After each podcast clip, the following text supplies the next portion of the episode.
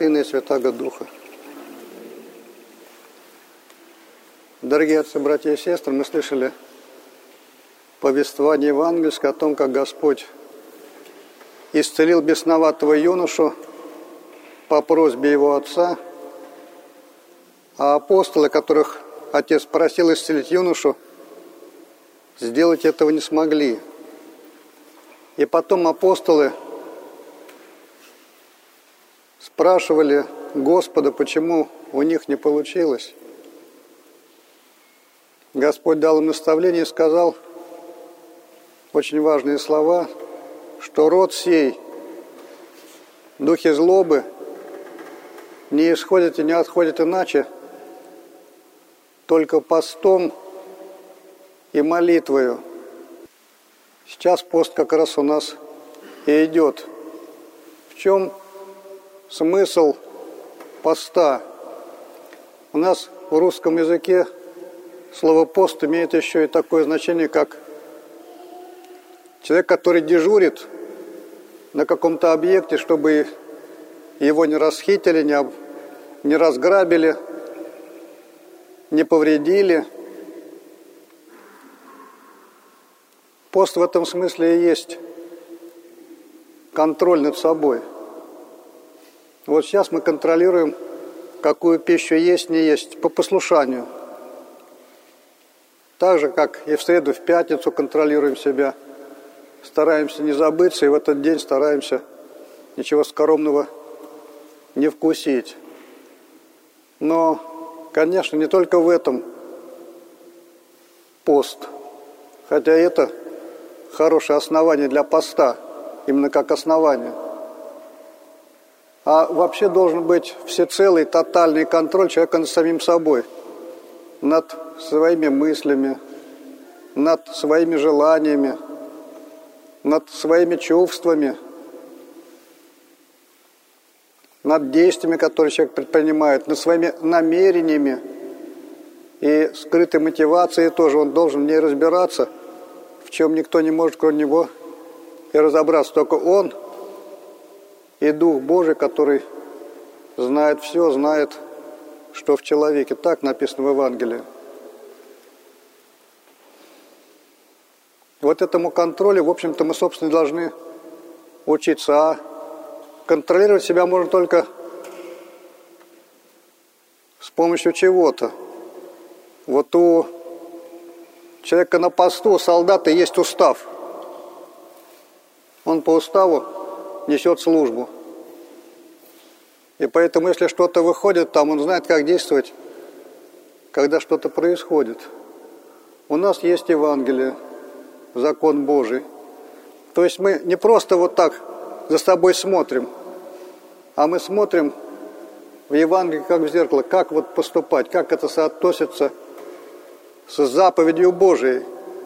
И вот это и есть пост всецело. То есть мы смотрим, чтобы ничего такого дурного не совершить, ни во что не вляпаться. Соответственно, если нас станет не туда, то мы начинаем тормозить и воздерживаться, препятствовать этому – и наоборот, если нам надо делать что-то по Западе, а нас сопротивление внутреннее, мы стараемся это сопротивление преодолеть и сделать то, что заповедь требует. Вот это то, что мы делаем сами, наш контроль. Но еще важнее контроль Господа. То есть, чтобы и за нами присматривали, присматривал сам Господь. А как он присматривает? Присматривает, если мы ему открываемся, если мы в каком-то смысле сами ходим перед ним, открываем ему свои намерения, мысли, желания. Вот есть в Библии такое слово про Моисея, пророка, что Господь говорит, что знает Моисея больше всех живущих на земле. В каком смысле это понимать? Господь знает всех, от и до, до самых глубин. Но почему он про Моисея так сказал? Потому что Моисей был пред Богом открыт всецело. То есть Бог как бы не тайком его видел, не сквозь закрытые двери, а наоборот, Моисей был распахнут совершенно пред Богом. Вот то же самое и нам следует делать. А как это делать? Это делается в молитве. То есть молитва – это единение с Богом. И даже написано, что никто не может назвать Иисуса Господом только Духом Святым. То есть молитва, она всегда совместное действие человека и Бога. Поэтому это как по некоторое единство. И вот когда мы находимся пред Богом, Он начинает нас над нами работать. То есть мы отдаем себя Ему как некоторые изделия. И Он продолжает над нами трудиться. Собственно, так оно и происходит с самого детства человека, с рождения. То есть есть вещи, которые сразу Богом заложены, и которые, без которых вообще ничего нельзя было бы сделать. А есть вещи, которые вкладываются человеком, такое сорабочество, с энергией, говорят богословы. То есть, когда тот и другой работают. Бог работает, человек сам работает вместе с Ним, в соединении с Ним, исполняет Его волю, Его внушение, Его подсказку. Вот. То есть, например, если младенец изуч начинает говорить, говорят уже конкретно, что сама грамматика, она как бы в нем уже заложена – то есть он уже знает слова, он как воспринимает. А какие слова английские, французские, китайские или русские, он, будут в него вложены. Это зависит от той среды, в которой он обитает. Если никакие не вложит, то он будет как такие маугли, которые, в которых ничего не вложили, они просто не умеют разговаривать. Находили таких детей где-то в лесу. Вот то же самое и здесь. То есть смысл всего в том, что нам надо изменяться, контролировать себя и, и отдать себя в руки Божии, как мы все время молимся, сами себя, друг друга и весь живот на всю жизнь нашу Христу Богу предадим. То есть вот такое наше прошение, и говорим Тебе, Господи, вот это наше предстояние.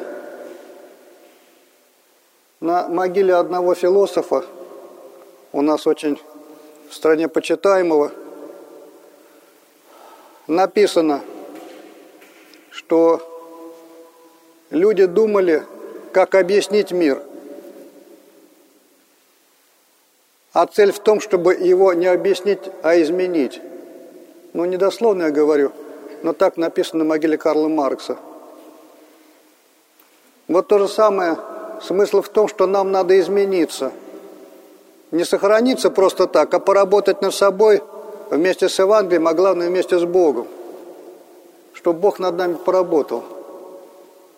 И слово «покаяние» именно это означает. То есть, когда пришел Господь, а до Него еще и предтеча, учили одному и тому же. Учились «покайтесь», приблизились в Царство Небесное. Покайтесь – это и есть изменение. То есть мы должны с собой работать постом и молитвою. И по сути все остальное уже лишнее. И вот это, конечно, это не просто так. Это серьезное дело, о котором писали подвижники, такие как Иоанн Лествичник. Сегодня память его совершает Святая Церковь. Вот он оставил книгу «Лествица», «Лестница». Там как раз описывает очень много о духовном делании – о страстях, которые нас мучают, о добродетелях, которые мы должны стяжать, о признаках того и другого, как возрастать по Богу. И о посте пишет, и о целомудрии, и о многом другом. Вот, ну и, соответственно, о блуде и так далее. 30 глав. И эта книга, это, по сути, книга афоризмов таких подвижнических. И в русском переводе она, как говорят знающие люди – даже лучше, чем э, греческом, на новогреческом. То есть написано на древнегреческом, а перевод наш русский еще лучше, потому что переводили эту книгу в опытные пустыни как раз мыслители, философы и подвижники святые. Вот и поэтому книга перевод крайне удачный. А вообще-то книг, таких учебников подвижных, их очень немного, таких серьезных. И остальное просто вот то, что из пустого в порожнее переливают, пересказывают, по сути, то же самое. Вот поэтому, читая лестничника, мы, конечно, получим очень хорошие инструкции по работе над собой и по работе над нами Бога. Поэтому вот этот род, наши проблемы – а главная проблема нашего будущего, вечной жизни, она решается только молитвою и постом. Поэтому, когда мы входим в пост и как бы подвязаемся, мы, собственно, тем и занимаемся, чем должны заниматься. Подвижники занимались этим всю жизнь. У них даже в обычное время пост был строже, чем у нас Великий пост. Но каждый несет по силам свое делание. Ну вот а нам надо, по крайней мере, или в той мере, в какой понимаем, тоже подвязаться. Подвязаться постом и молитвой. И помнить, что наше дело – это покаяние. Аминь.